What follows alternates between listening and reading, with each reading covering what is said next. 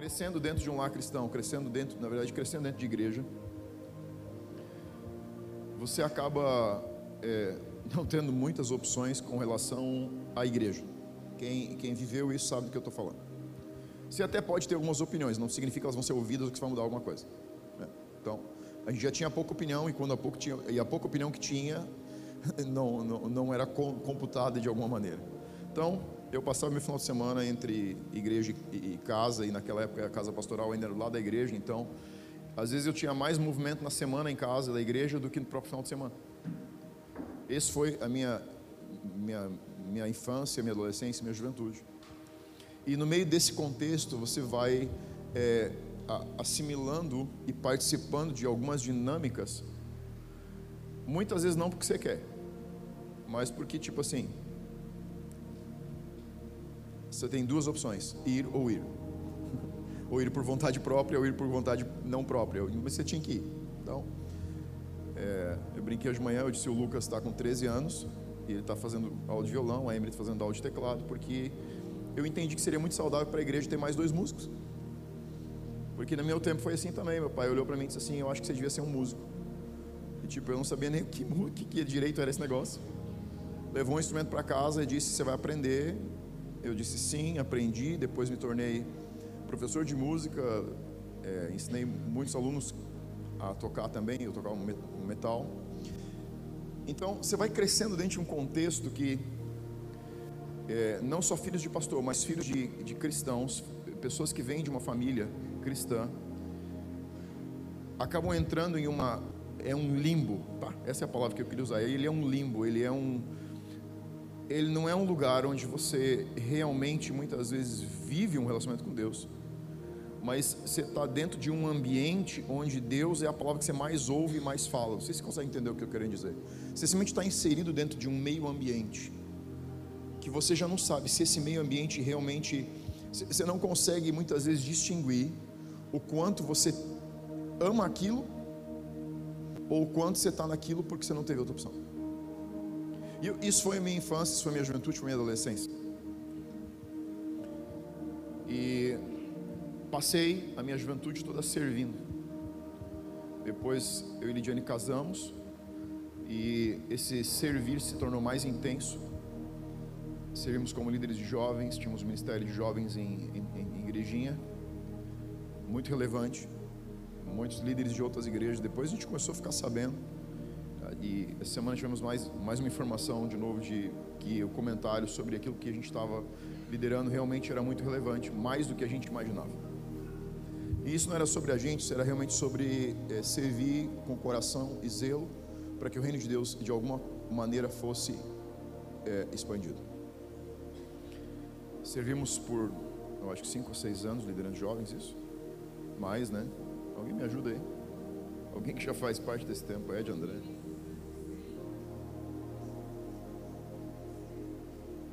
Bom, foi bastante tempo, foi mais cinco ou seis anos. Eles estão tudo ficando meio tonto já aí, velho, não lembro mais as coisas. É, agora hoje vocês só escutam. Semana passada mostraram foto minha, agora quem está com autoridade de falar sou eu. É, é o que eu tenho. Essa semana eu passei a semana dizendo: vocês podem mostrar fotos, mas quem pode contar história sou eu. Então baixa a bola e vamos deixar esse negócio, não vamos mexer muito que pode ficar muito ruim. É, eu tenho uma, uma, história do Ed no Paraguai, um dia eu vou contar para vocês. é. Tem outras histórias que eu tenho. É. Mas tudo bem, você pode perguntar para ele, talvez ele te conte, um dia talvez eu te conte. E E depois a gente serviu durante algum tempo e depois de sair de liderança de jovens, fomos para liderança de líderes de grupos, líderes de grupos.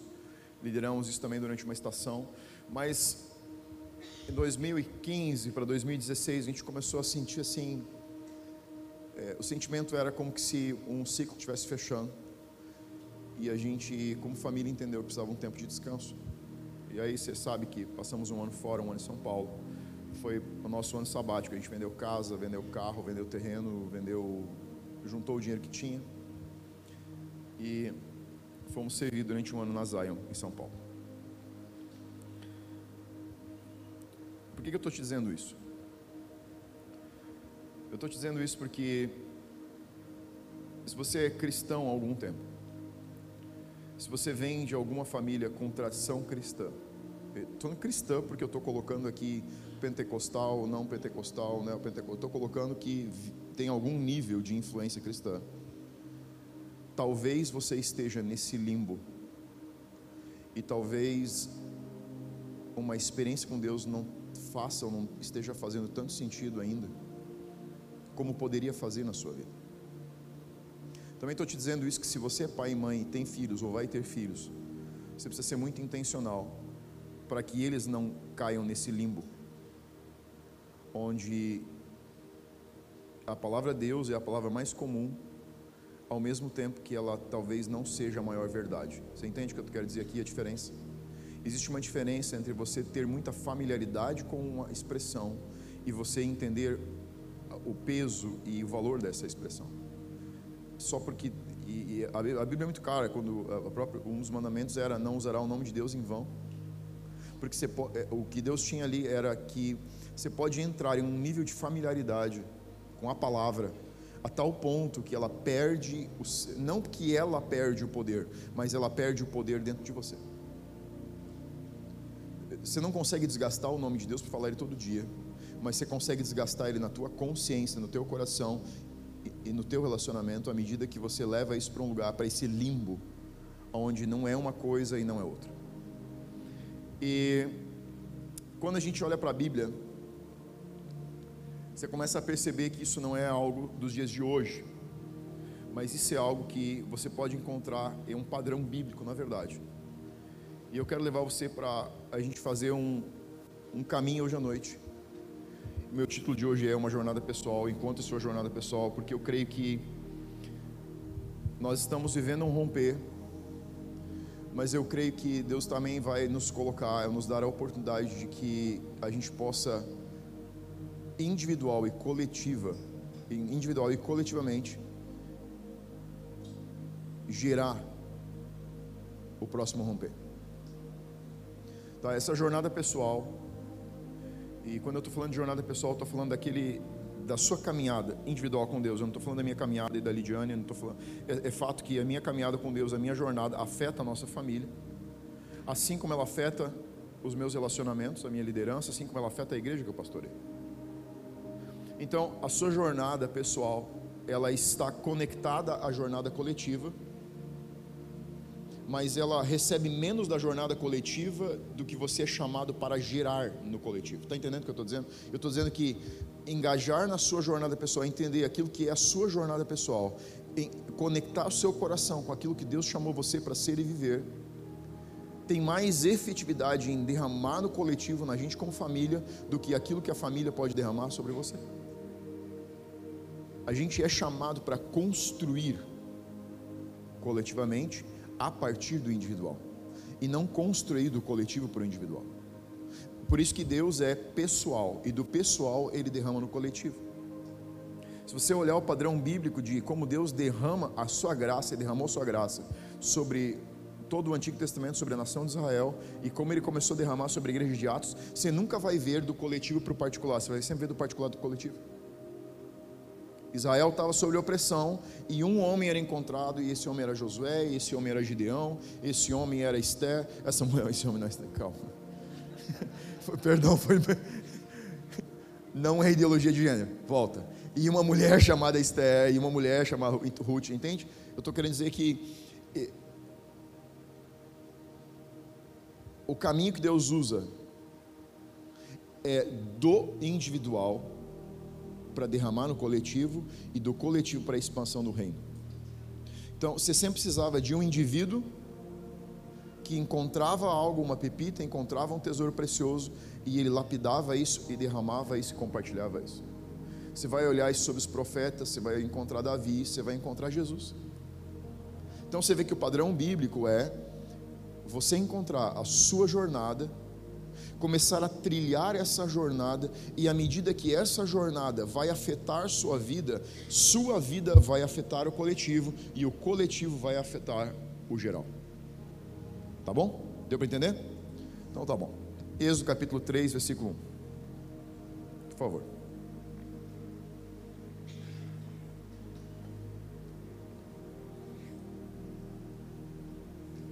Uh, antes de você ler quero, lembrei de algo que eu falei hoje de manhã, quero conectar aqui. Vim por um caminho diferente, mas vai dar para terminar igual. Por que é que não é do coletivo para o individual, mas é do individual para o coletivo? Primeiro, porque Deus não tem um padrão, Ele não tem regras. Deus tem relacionamentos. Se o caminho de Deus fosse a correnteza vir do coletivo para o individual, a gente teria que falar igual, se vestir igual, caminhar igual, pensar igual. Isso é impossível. Se a gente começar a fazer isso, a gente vai ter uma seita, não uma igreja. Pensa igual, faz igual, fala igual, usa as mesmas palavras, usa as mesmas roupas, usa os mesmos tons. Isso é seita. Deus faz você com características únicas, porque sua característica única constrói o coletivo. Fez sentido? Então, é Deus vindo do individual para derramar no coletivo. A beleza e a graça do coletivo começa na particularidade. Você, você foi feito por Deus único. Eu, hoje de manhã usei o exemplo de um jardim. Pense em um jardim. Três, quatro terrenos onde você constrói um jardim, três, quatro áreas. Imagine uma área como essa aqui, um jardim. Só isso aqui, tudo isso aqui um, um jardim. Um corredor no meio e flores de todos os lados. Você não tem um jardim porque você tem muitas flores do mesmo tipo. Isso é uma estufa. Isso é um lugar onde você está criando flores. Um jardim existe por causa da diversidade. Flores diferentes, cores diferentes, tamanhos diferentes, rosas que estão em botão, rosas que estão desabrochando, rosas vermelhas, margaridas. Cada uma tem o seu perfume, cada uma tem a sua característica, cada uma tem a sua cor, cada uma tem o seu desenvolvimento. Umas não são nem coloridas, são apenas verdes. Essa diversidade faz um jardim sempre ser belo, sim ou não? Você não quer ir no jardim e olhar rosa, rosa, rosa, rosa, rosa, rosa, rosa, rosa, rosa. Não. Se você vai visitar um jardim, tem um jardim agora em São Francisco, eu, acho, eu sei que o projeto era para ser o jardim maior da América Latina, até onde eu sei, não sei, está funcionando já, eu sei, não sei se já foi, mas qual é o segredo deles? Diversidade. Você paga para ver a diversidade. Então, a verdade é que essa, essa variedade constrói algo que é saudável. Por isso que Deus sempre parte do individual para o coletivo. Existe algo que Ele faz em você, existe algo que Ele faz em mim, que eu trago e, e, e gera uma dispensação, onde a graça de Deus sobre mim, nisso que é minha individualidade, se torna uma graça coletiva que você pode tocar e provar. Esse é o segredo de ser uma família equilibrada. É a gente entender que os princípios do reino não adulteram a tua natureza, ela transforma a tua natureza. Mas a transformação é do lado de dentro, é no teu caráter. Não é no teu comportamento de como você fala, a roupa que você usa, as palavras. Você não precisa ter um vocabulário crentez.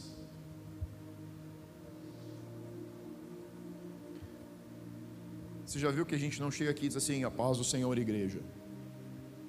Isso é, palavra, isso é vocabulário crentez. Isso constrói alguma coisa? Não. Mano, eu tenho vontade de jogar a pessoa por cima da prateleira do mercado. Quando eu estou no mercado, a pessoa diz assim: a paz do Senhor, pastor. Mano, que paz do Senhor, pastor. Se liga. Boa tarde, bom dia. Como você está? Tudo bem? Você tem um lugar. Eu, eu não vou ser chamado de pastor aqui, imagina no mercado. É piada. São as esquisitices. E aí tem uma pessoa parada do teu lado que já teve uma experiência ruim com a igreja. Ela não vai querer visitar uma quando ela estiver andando. Ela diz, cara, se eu tiver que viver assim, eu não quero. Então, a individualidade é aquilo que Deus constrói em você. Mas a individualidade, aquilo que Ele constrói em você, tem um propósito. Amém? Êxodo capítulo 3, versículo 1.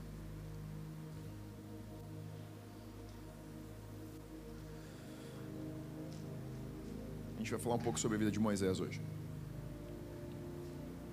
Versículo 1 diz assim: Moisés apacentava o rebanho de Jetro, seu sogro, sacerdote de Midian, e levando o rebanho para o lado oeste do deserto. Em alguma versão deve estar dizendo levando seu rebanho para o ocidente.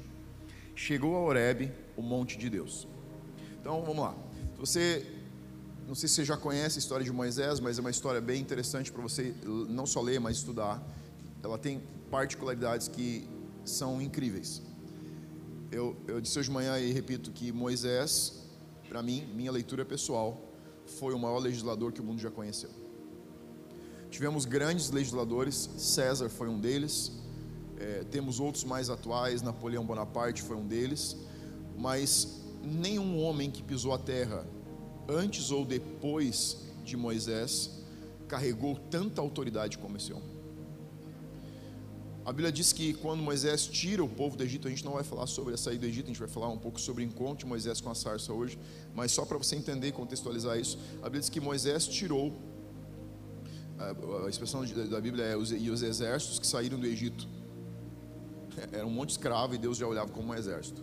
Diz que o exército que saiu do Egito era de 600 mil homens. 600 mil homens significava homens habilitados para a guerra.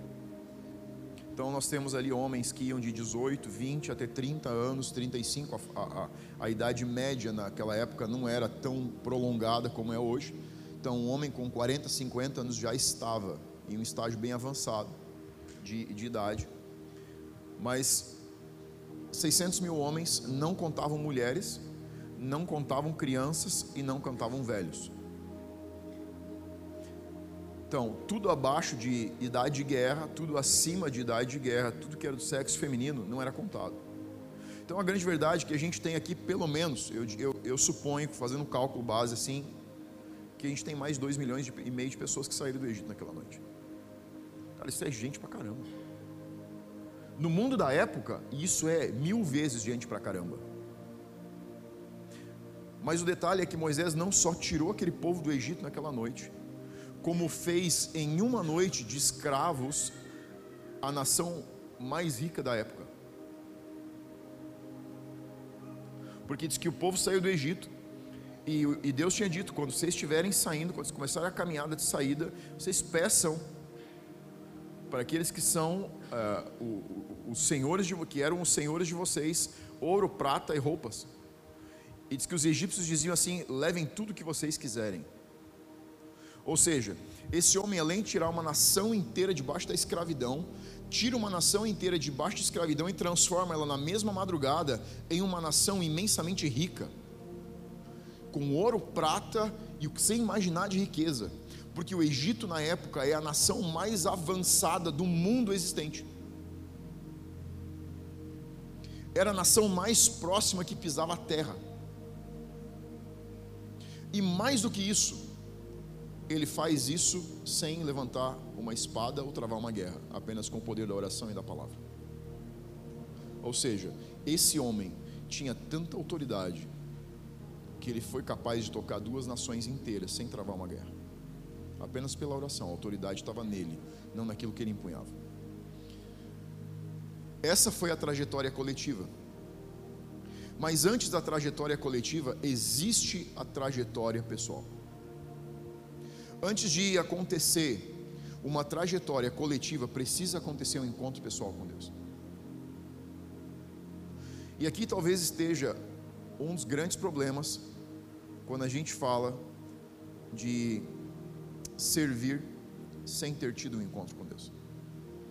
O encontro vai cuidar do teu ser, enquanto que o trabalho vai ser o teu fazer. Um dos nossos valores principais é que você primeiro seja. Tratar a sua identidade, porque nós entendemos que isso é um lugar de cuidado, não só com a casa, mas principalmente com você. Porque você consegue derramar no coletivo aquilo que você foi tratado no individual. Então, Moisés começa essa trajetória. Eu não quero ficar no Egito, quero voltar agora para a jornada dele pessoal. Essa é a segunda estação de Moisés na vida dele. Ele passou 40 anos vivendo uma realidade que era muito diferente. Ele passou 40 anos dentro do palácio do egípcio. Se você ler a história, você vai ver que ele era, era chamado de o filho da filha de Faraó, a filha, uma das filhas de Faraó, ou a filha de Faraó. adotou esse menino quando criança, quando, como filho, e ele cresce e vai até seus 40 anos debaixo do ensino, debaixo de experiências diferentes. Ele tem as melhores, as coisas mais abundantes, a riqueza mais abundante, ele senta nas mesas mais importantes. Então ele não é qualquer pessoa até seus 40 anos. Quando ele foge para o deserto, você pode ler a história, você vai entender porquê, mas ele foge para o deserto, ele encontra esse homem chamado Jetro, ele se casa com Zípora, se não me engano, a filha de Jetro. E agora Moisés está em uma temporada que é muito diferente da primeira temporada da vida.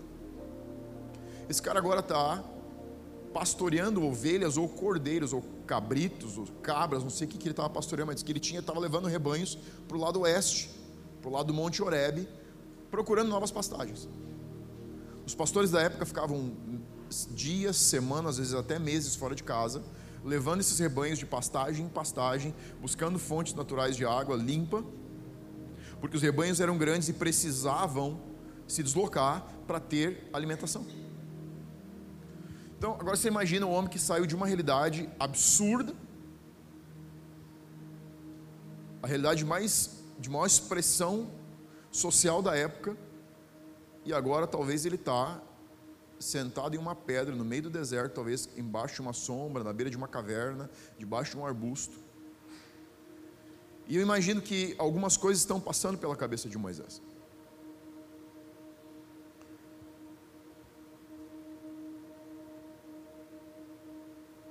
Deus vai usar momentos onde você está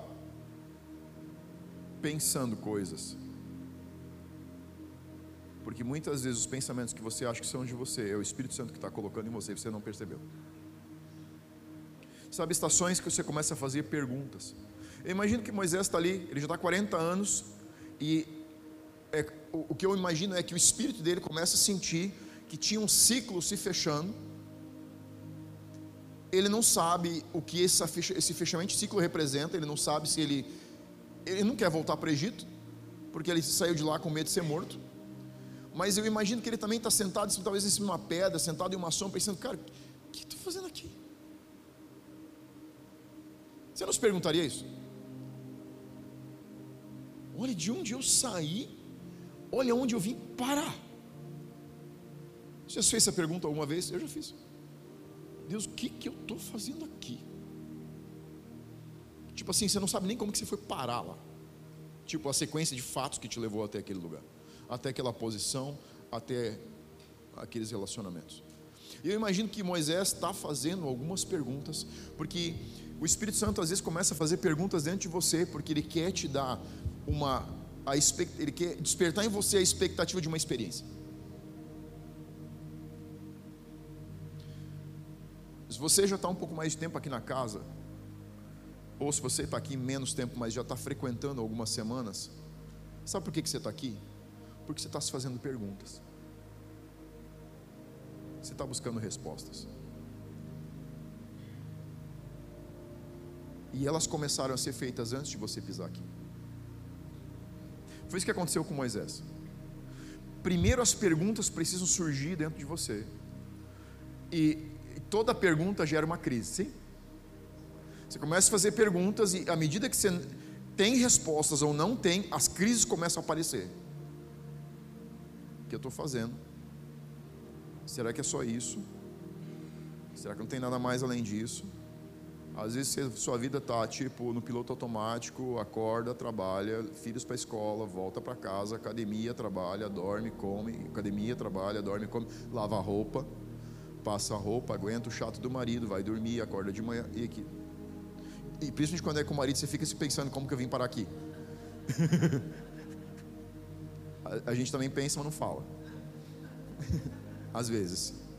Muito pouco, claro. Mas a gente se pergunta essas coisas. Essas perguntas que você fica fazendo para você, muitas vezes são o Espírito Santo trabalhando dentro de você. Porque se você começar a fazer perguntas, ou se ele começar a jogar essas perguntas dentro de você, isso vai abrir os seus olhos para o que Deus quer te mostrar. Moisés exatamente está nesse momento, o versículo diz assim: que ele chega ao deserto, ele está andando para o ocidente do deserto, o oeste do deserto, e ele chega ao Monte Horeb, o monte de Deus. Pode parecer acaso que ele tenha tomado essa direção, mas eu não acredito nisso. Eu acredito que dentro dele alguma coisa dizia: Eu não sei porquê, mas eu acho que é por aqui. E talvez você tenha chegado aqui nessa igreja, tipo, eu não quero ir para lá, mas alguma coisa me diz que é para lá. Eu não queria plantar essa igreja, mas alguma coisa me dizia que era para plantar. Eu não queria plantar ela em Três Coroas, mas alguma coisa nos dizia que era para plantar ela em Três Coroas. Tem muitas coisas que você está olhando como casualidade e é Deus fazer, levando direcionamentos, porque Ele quer te dar a oportunidade de uma nova experiência, porque uma nova experiência vai dar para você um vislumbre de uma face de Deus que você não conhece. Versículo 2. Ali, o anjo do Senhor, e aqui você vê anjo com A maiúsculo. Sempre que você encontrar anjo do Senhor com A maiúsculo, é Jesus, tá? Então, ali, o anjo do Senhor apareceu a ele numa chama de fogo no meio de uma sarça. Moisés olhou e eis que essa sarça estava em chamas, mas não se consumia. A sarça era um arbusto, imagina um arbusto, ele é só verde, às vezes mais seco, menos seco, mais ou menos desse tamanho, outros maiores, menores, mas essa região do deserto era permeada por esses arbustos. E aqui tem algo interessante que é o calor do deserto, a sequidão do deserto, a falta de chuvas fazia com que esses arbustos incendiassem. Eles queimavam sozinhos. Ou seja, não era nenhuma novidade ver um arbusto desse queimar. Era só mais um arbusto queimando, no meio de um monte de arbusto que queimava. Mas esse arbusto tinha algo que os outros arbustos não tinham. O versículo diz que ele estava em chamas, mas não era consumido. A diferença desse arbusto para os outros arbustos é que ele mantinha as suas características, mantinha sua identidade, mantinha sua essência, mantinha sua natureza enquanto ele ardia. Você está vendo a relação entre pessoa e o que Deus está fazendo? Deus está mostrando para Moisés uma situação onde ele está em algo, mas aquilo não é destruído. Você sabe como que o povo olhava para a presença de Deus no Antigo Testamento? se Deus vier, eu vou morrer. Lembra de Gideão? Eu vi o anjo do Senhor, eu vou morrer. Lembra de João, quando tem a experiência do Apocalipse, e ele cai prostrado, dizendo: Eu vou morrer. E o anjo toca, ele levanta ele diz assim: Não, fica de pé. A expectativa sempre de que a presença de Deus iria consumir. Então Moisés está vendo algo que para ele é muito mais do que só um arbusto queimando. A verdade é que esse arbusto está jogando uma mensagem no espírito dele de que é possível queimar sem ser consumido. É possível a presença de Deus habitar em você e você não ficar esquisito. É possível você ter muito de Deus e não precisar ficar dando a paz do Senhor no mercado. Entendeu o que eu estou querendo dizer? Às vezes a gente imagina que ser um recipiente, ser um vaso, ser é, um arbusto, ser alguma coisa onde Deus pode habitar, vai ter que adulterar quem você é como indivíduo. Não precisa. Deus fez você assim, seja quem você é. E aquilo que Deus tiver que queimar no processo, Ele vai cuidar de queimar. Tem pessoas aqui que me conhecem desde minha infância, minha juventude. Olham para mim hoje e sabem que eu sou diferente. Ao mesmo tempo. Aleluia, irmã disse. É bom que a minha igreja é sincera, glória a Deus. Mas eu não deixei de ser quem eu sou. Eu sempre. Eu não gostava de gente. Amo vocês, mas prefiro lugares vazios. Não sei se você está entendendo o que eu quero dizer. Eu gosto do silêncio. Minha filha acorda de manhã, ela está descendo a escada e a casa sabe que ela está acordada. antes de dizer bom dia, eu digo, por favor, baixa o volume e diminui pela metade as palavras. Porque de manhã, se a gente está meia hora sentado junto, eu só estou dizendo assim, por favor, dá para vocês falar mais baixo? E será que dá para falar menos? Será que a gente pode tomar um chimarrão assim, olhando um no grão do olho sem falar nada? Sabe, eu sinto a presença de Deus em ambientes assim. Eu não gosto de barulho. Esse sou eu, eu sempre fui assim, continuo sendo assim. Mas eu também sei quando eu preciso formular isso diferente, porque eu sei que eu preciso estar aqui agora, compartilhando com você algo que Deus colocou no meu coração. Então, Moisés está tendo esse encontro, e algo chama atenção, que é a presença de Deus, ou um fogo que está em um lugar, mas esse lugar não é destruído, ele não é consumido. E Moisés começa uma trajetória de aproximação. O que está acontecendo aqui é que esse fogo é apenas um vislumbre para chamar a atenção de Moisés. Deus não falou com ele, o anjo não chamou o nome dele, não teve barulho, tinha apenas um fogo queimando silenciosamente e uma sarça ou um arbusto que não era consumido com esse queimar do fogo. Agora olha o que acontece no versículo 3. Então, disse consigo mesmo, Moisés falando consigo mesmo: Vou até lá para ver essa grande maravilha. Por que essa sarça não se queima? O que está acontecendo é que quando Deus te dá um vislumbre, Ele não vai mais fazer nada depois disso, até você corresponder. Quando Deus te dá uma impressão, quando Deus coloca algo diante dos teus olhos, tudo que Ele vai fazer depois é escalar. A sarça queimando era o vislumbre de Moisés. É mais ou menos como se Deus abrisse as cortinas de um teatro, te mostra o palco e ele fecha as cortinas. É só um chamado, silencioso, individual, pessoal, que precisa de uma resposta. Sabe, às vezes a gente fica dizendo para Deus: Deus, eu quero que você fale comigo.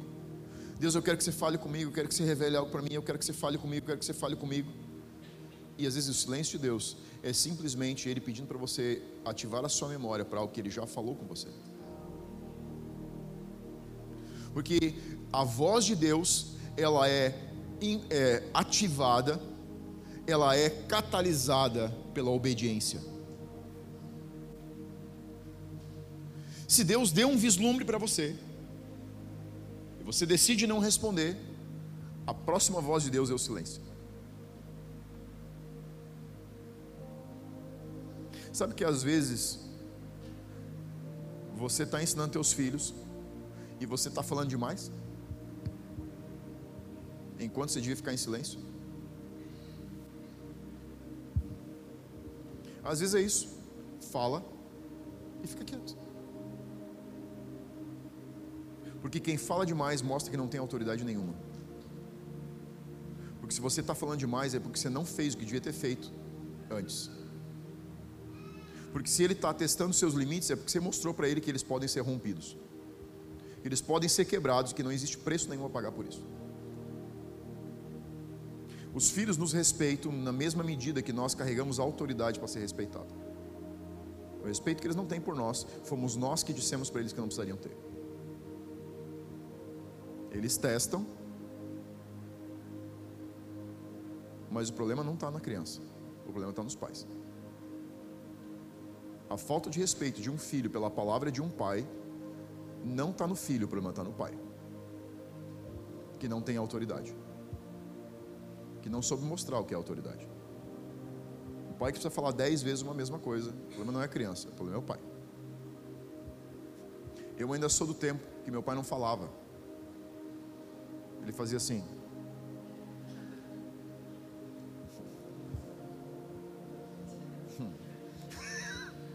Você está rindo, mas se você sabe, se você tinha um pai que fazia assim, você sabe o que eu estou falando. quando ele falava, você ficava bem, tipo assim, ainda estamos no lugar da graça. Mas o olhar do silêncio era pura lei e juízo.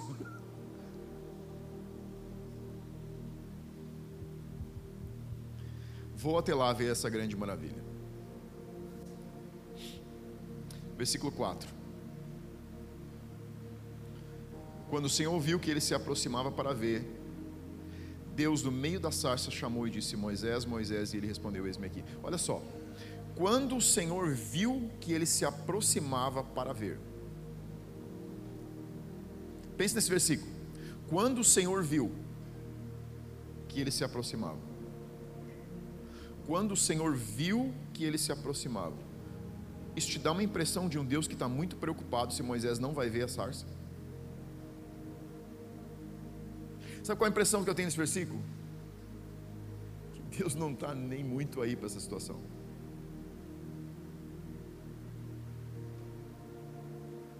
É como se Pai, Filho e Espírito Santo dissesse assim: olha, a gente precisa levantar esse cara para ir para o Egito, o povo tá, vai ser massacrado, o povo está orando e jejuando, pedindo pelo amor de Deus para uma intervenção, já está batendo pino nos 430 anos, que a gente falou que era 400 anos para tirar, lá quando nós falamos com, com José que a gente ia tirar o povo do Egito, quando nós falamos para Abraão que a promessa era 400 anos de escravidão, já estamos em 430, e Deus está ali, tipo, ah, vamos fazer o seguinte, põe fogo numa sarça, Isso me parece um Deus preocupado. Mas Deus, você tem certeza que é botar fogo numa sarça? Ele está vendo umas 10 queimar todo dia? É, põe fogo numa sarça. Isso não me parece um Deus preocupado. O povo está morrendo no Egito. A profecia era sobre um homem que ia se levantar, que ia libertar o povo. Moisés é o portador dessa promessa. E tipo assim, e se ele não tivesse ido até a sarça? Já pensou nisso? E se Moisés não tivesse ido até a sarça? Porque não tem a impressão de que Deus está assim, cara, a gente tem uma chance em um milhão, a gente tem que acertar a dinâmica certa, a ministração certa, as cores certas, porque se a gente não acertar, ele vai embora.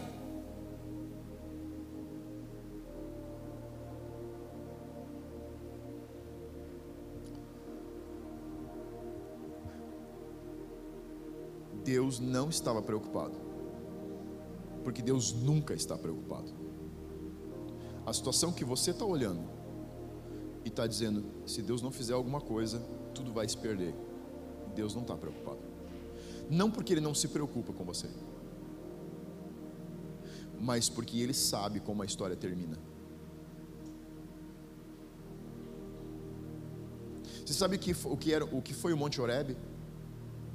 O Monte Horebe foi o monte onde Moisés recebe as tábuas da lei. O mesmo monte, o mesmo pé do monte onde Moisés percebe a sarça queimar e não se consumir, é o mesmo monte onde Moisés, Deus dá as tábuas da lei para Moisés. Sabe o que está acontecendo? Deus não é um Deus do teu problema. Deus é o Deus que está vendo o teu problema, mas Ele ao mesmo tempo está tocando a solução. Ele não vai ficar em crise porque Deus estava olhando para Moisés, cuidando daqueles cabritos, enquanto que ele está em cima do monte, pensando, já sabendo e enxergando uma nação liberta atrás de Moisés. Deus está contemplando as duas realidades, porque Deus está prestando atenção em uma nação que está vindo atrás desse cara, porque Deus vai fazer deles não só um povo liberto, mas um povo próspero. Moisés está tendo um vislumbre de uma sarça. Deus está tendo um vislumbre da libertação do seu povo. Você sabe por que, que a gente fica em crise com Deus? Porque a gente está perguntando pouco o que Ele está vendo além daquilo que nós não estamos vendo. Tira um pouco os olhos daquilo que você está vendo e põe um pouco os olhos naquilo que Deus está vendo, e você vai ver como a perspectiva vai ser diferente. Você sabe o que faz Pedro afundar? No mar? Leia a história. E diz que Pedro, tirando os olhos de Jesus, põe os olhos no vento. Ele tirou o olho da palavra profética, que era Jesus, o espírito da profecia, e coloca na situação. Você não consegue ter um olhar de fé quando você olha para a tempestade. Você quer um olhar de fé? Olha para Jesus. Mas, pastor, para olhar para Jesus, vou ter que ignorar o meu problema. Bem-vindo ao mundo. Descobriu o Brasil. É justamente isso. A gente está olhando para uma situação que parece intransponível. Enquanto você devia olhar que Deus está do outro lado e você começa a enxergar a realidade de lá para cá e não daqui para lá. Eu venho dizendo alguns cultos, a fé é você corresponder no mundo natural ao que Deus já está fazendo no mundo espiritual. A sua jornada pessoal, o seu encontro com Deus precisa mudar a tua perspectiva do problema que você está vivendo para se associar com a solução que Deus está tendo. Porque quando você consegue olhar de onde Deus está olhando, você constrói o caminho até a solução acontecer.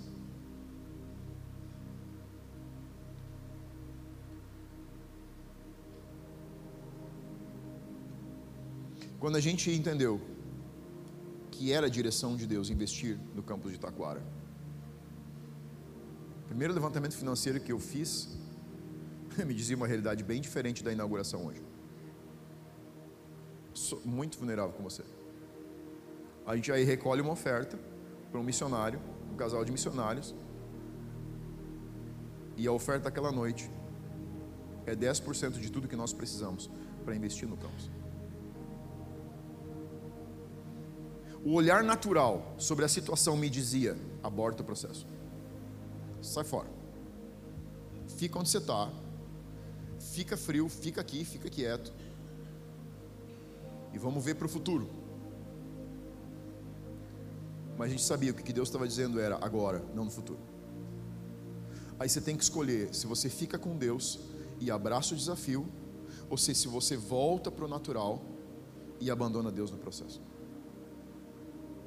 Moisés está tendo um vislumbre, ele está tendo a oportunidade de sair de uma realidade e entrar numa realidade com Deus.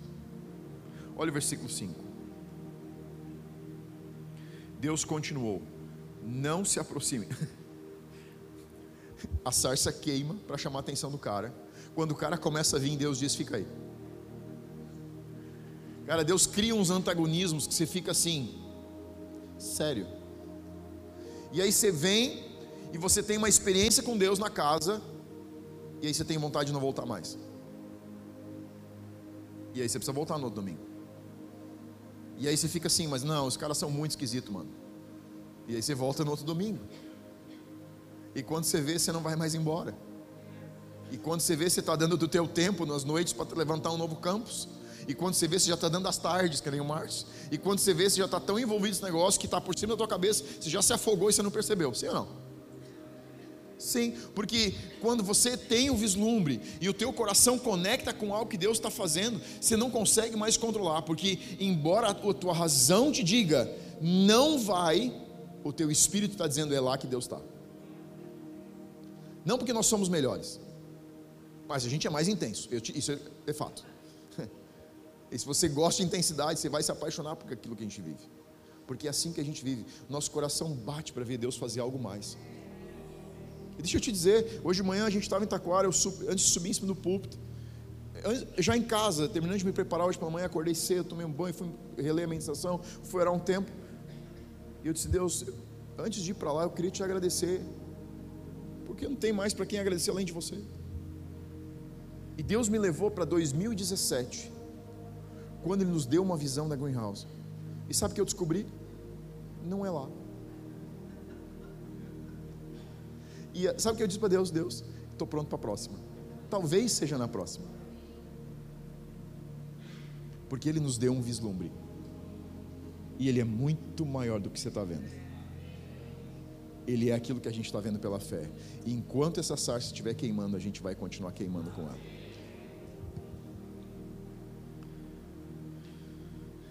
Não se aproxime tire as sandálias dos seus pés, porque o lugar em que você está é terra santa.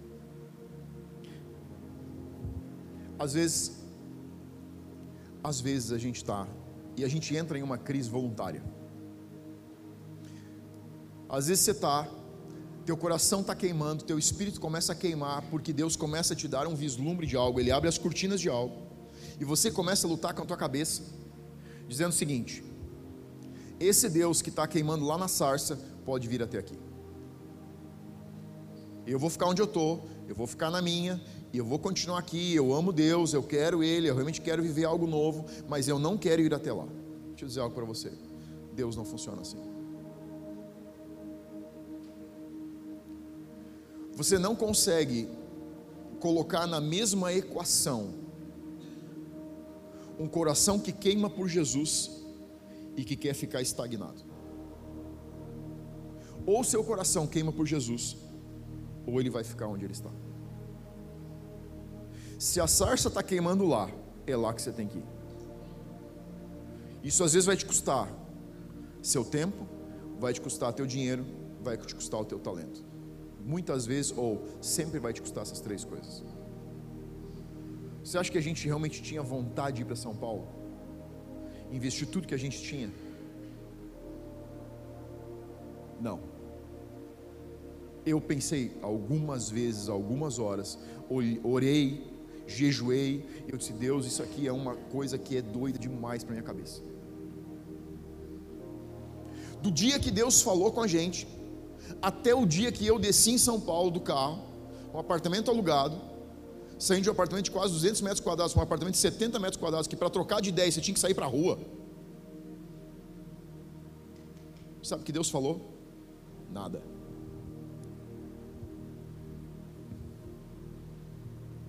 O tempo que eu mais queria confirmações de Deus foi o tempo que Deus mais fez silêncio. Mas a gente sabia que precisava corresponder aonde ele estava fazendo a sarça queimar. E ela estava queimando lá. Cara, eu queria que ela estivesse queimando bem mais perto. Mas não estava. Se Deus está chamando você para uma temporada de aproximação com Ele, deixa eu pedir algo para você: sai de onde você está e vai atrás dele. Se Deus está chamando você para aproximação, é fato de que você vai viver uma fase de desconforto. Desconforto. Você vai ser chocado com uma realidade da qual primeiro você quer fugir, mas depois você não consegue mais se esquecer. E você fica naquele, naquele estágio de negação e fome. Negação e fome, até você corresponder àquilo que teu coração está dizendo.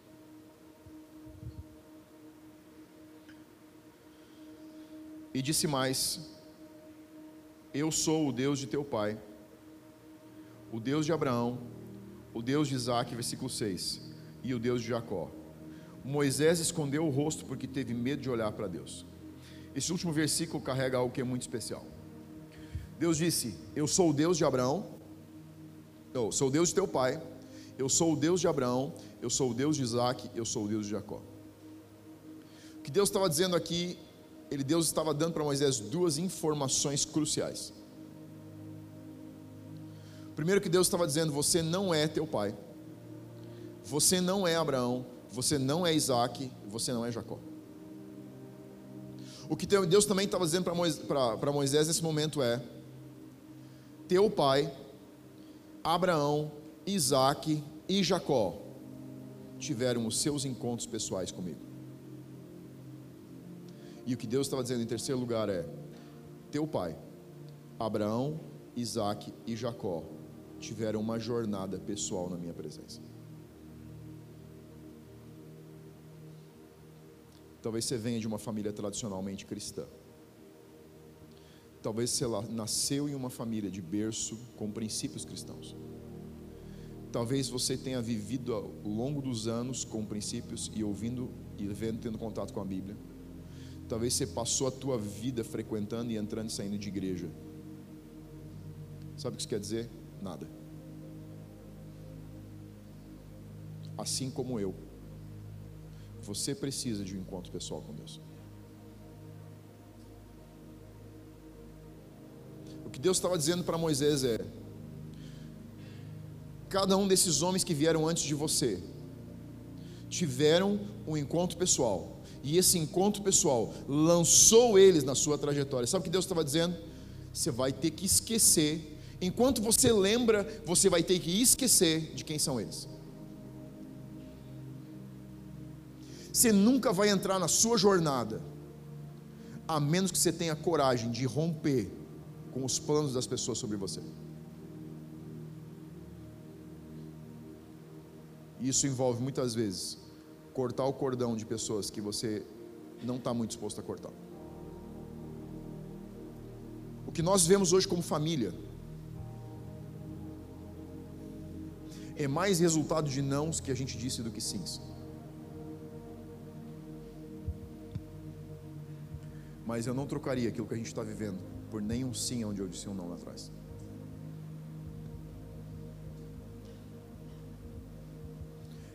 O que Deus está falando com Moisés nesse último momento é: Moisés, você precisa entender que eu tenho uma caminhada pessoal para você, mas a sua caminhada pessoal é resultado de um encontro pessoal comigo. Sua família pode ser de qualquer tipo de berço cristão. Não sei qual é a igreja que a tua família frequentava, se é igreja católica, adventista, sei lá de que igreja, de que, de que lugar que você vem. Isso não fala de você. Vejo muitas pessoas travadas, literalmente travadas, sem uma experiência com Deus, porque não conseguem entender que Deus fez eles únicos. E que sim, a sua história precisa valorizar o legado que você recebe, mas não pode travar o seu chamado diante de Deus. Se o legado que você está honrando trava o seu chamado, isso não é legado, isso é subserviência. Se a sua história familiar, se o histórico da caminhada da tua família, talvez do teu bisavô, do teu avô, do teu pai, da tua mãe, da tua tia, trava as experiências que você pode ver com Deus, isso não é legado. Se o seu testemunho de encontros com Deus está travado na história de uma igreja, de uma placa de igreja, de uma história, de um histórico familiar, então você precisa de um encontro com Deus, porque você teve encontro com a religião.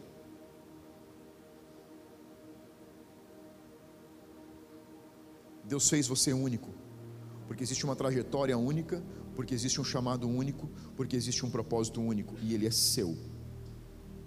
Mas esse propósito, essa trajetória, essa estrada é encontrada num encontro com Deus e no relacionamento com Deus. Você sabe quem era Jetro, sogro de Moisés? O versículo diz que Jetro era um sacerdote em Midian. Sacerdote. Jetro não era qualquer cara não. Sabe quem era Moisés? Um assassino fugitivo do Egito. Sabe quem era Jetro? Um sacerdote. Eu imagino que quando Moisés estava lá, lá na, debaixo da tenda, era sim, senhor. Sim, senhor. Sim, senhor. Sim, senhor. Sim, sim, sim, senhor. Sim, senhor.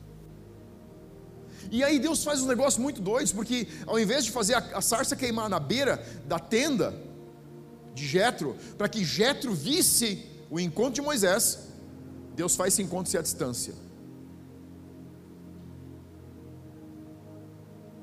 Porque teria sido bem mais fácil para Moisés. Você já pensou o que, que ele disse quando ele chegou na tenda? Olha, Jetro, eu, eu queria falar contigo. Dá para a gente conversar? Sim, pode falar, Moisés. É, é, eu tive um encontro com Deus no deserto. Ah, e como foi? Eu, eu vi um arbusto queimar. Tipo esses que a gente vê queimar todo dia. Ah, isso foi um encontro que você teve com Deus.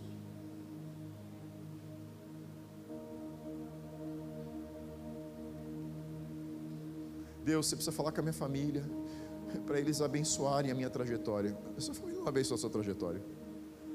É a bênção de Deus que abençoa a tua trajetória. Talvez um dia eles reconheçam ela, mas a bênção e a graça vem de Deus. Você sabe por que, que Deus encontra Moisés longe da família? Porque Moisés tinha que abraçar a certeza do seu encontro e a certeza do seu chamado e ele tinha que lutar por aquilo que ele queria. Você quer que algo atinja, no sentido de afetar e mudar a realidade da tua família? A tua certeza tem mais poder de testemunha na tua casa do que a voz de Deus lá dentro. Porque a voz de Deus vem através de você, que teve o seu primeiro vislumbre. Você quer, quer sua família afetada? Isso precisa acontecer através de você. Deus tem um propósito único com você. Ele constrói no coletivo, mas Ele é único com você. O futuro da tua casa, o futuro da tua família, o futuro da tua história, o futuro dos teus filhos, o futuro dos teus familiares passa por você.